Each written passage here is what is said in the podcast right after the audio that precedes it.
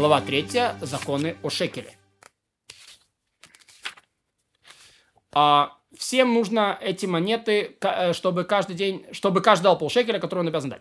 Поэтому, когда человек идет к меняле и разменивает шекель на две половины, должен дать ему добавку к шекелю, которая называется кальбон.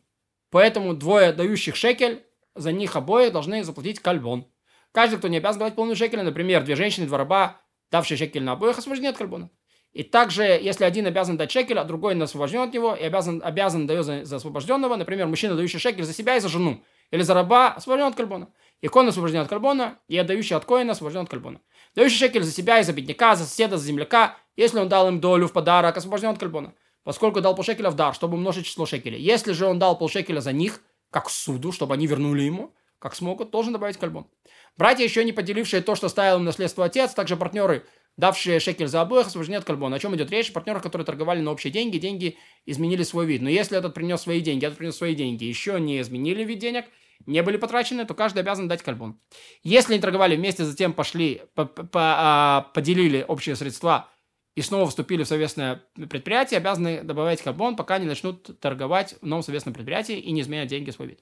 Братья и партнеры, у которых была скотина и деньги, но поделившие деньги обязаны добавить кальбон, хотя они еще не поделили скотину. А если не поделили скотину, не поделили деньги, то освобождение нет кальбона. Пока не поделят деньги и не говорят, да, ведь уже делят имущество.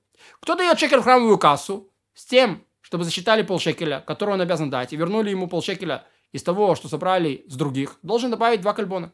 Ведь если бы весь шекель был отдан для заповеди, то он должен бы добавить один кальбон. А каков размер кальбона? Когда давали за полшекеля два динара, Кальбон составлял половину ма, то есть одну двенадцатую динара. И никогда не дают кальбон меньше этого. И кальбоны, не подобны шекелям, менялы откладывают их отдельно, чтобы ими пользоваться храмовое хозяйство. То, чья половина шекеля пропала, несет за нее ответственность, пока ее не передаст казначею. Если жители города передали свои шекели посланцу, деньги были украдены и, или пропали, а он был бесплатным сторожем, он клянется и освобождается от уплаты, подобно любому бесплатному сторожу. А если они должны дать половину шекеля второй раз. Если скажут жители города, мы уплатим наши шекели второй раз, но не хотим, чтобы клялся посланец, которому мы верим, их не слушают, поскольку постановили мудрецы, что посвященные не уходят без клятвы. Если были найдены первые шекели после того, как посланник поклялся, то и те и другие считаются шекелями и не могут быть зачтены жителями этого города за шекели следующего года. Первые будут считаться шекелями этого года, а последние считаться шекелями прошлого года. Предположим, послали деньги с оплаченным сторожем, который обязан вернуть деньги в случае кражи или потери, а деньги у него пропали по независимым от него обстоятельствам. Например, забрали вооруженные разбойники, и он тогда освобожден от уплаты. Тогда смотрит, если после того, как э, взята часть шекелей из храмовой сокровищницы, было отнято у него деньги, клянется посланник означаем храма. А жители города освобождены. Ведь берущий берет за то, что взыскано, и за то, что будет взыскано. А эти деньги уже во власти храмового хозяйства. А жителям города ничего, ничего нельзя сделать, ведь они передали деньги оплаченному сторожу, обязанному вернуть деньги в случае кражи или потери. А случаи с принуждением случаются нечасто. А если пропали деньги перед тем, как взяла часть, часть, шекелей из храмовой сокровищницы, они еще во владении жителей города. И посланец клянется перед жителями города, и они платят снова. А если он поклялся и искали половину шекеля повторно, а потом разбойники вернули эти деньги, и те, и эти считаются шекелями, и не могут быть зачтены жителями города за следующего года. Но вторые будут считаться же шекелем прошлого года. Некоторые говорят, что первые шекели, которые будут считаются шекелями этого года, а те, которые вначале были потеряны или уже утрачены, по от строгих обстоятельствам вернулись. Некоторые говорят, что первые шекели – это те, которые первыми прибыли в казначею храма. Предположим, человек дал полшекеля другому, чтобы тот отнес его к меняле и отдал за этого человека. А тот пошел и отдал за себя самого, чтобы не заложили его имущество. Если уже взята часть шекеля из храмовой сокровищницы, переданной совершенно передающий совершил святотатство, поскольку это половина шекеля уже во власти храмового хозяйства. Ведь взяли за, за то, что будет взыскано. Получается, что святотатец спас себя храмовым имуществом. И тем самым использовал эту половину шекеля.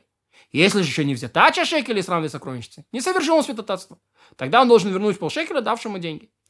И также тот, кто, кто отнял или украл полшекеля, отдал их за себя, выполнил заповедь давать полшекеля, он должен вернуться хозяину, вернуть хозяину вдвойне или добавить пятую часть.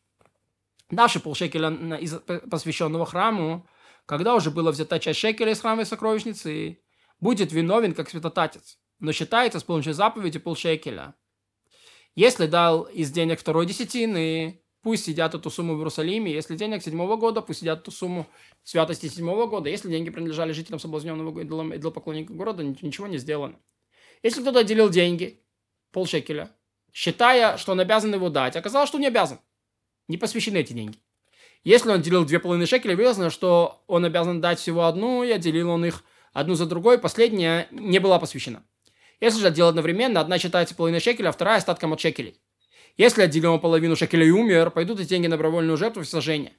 Предположим, некто взял в руку деньги и сказал, это за мою половину шекеля. Или же собрал по, по, собирал по май, по пруте, и начал собирать, сказал, вот я собираю деньги на половину шекеля. Теперь, даже если собрал полный кошель, дает из них полшекеля, который обязан дать. Остальное – обычные деньги.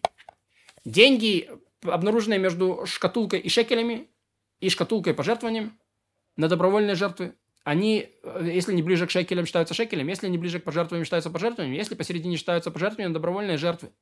Ведь добровольная жертва целиком возносится в огонь, а из шекелей приобретают сожжение и другие вещи. И также с любыми другими деньгами, обнаруженными между одной шкатулкой и другой, считается поближней. Когда же обнаружено посередине, то если шкатулками дрова и благовония идут на благовония, между э, гнезда птенцов сожжения идут на птенцов сожжения, правило таково, идут на, на самое ближнее, а если посередине, то на более строгое. И все деньги, обнаруженные на храмовой горе, обычные, поскольку казначей не вынимает деньги из, принош... из приношенного предела, пока не делает их обычным... обычными, приобретая скотину для жертвоприношения.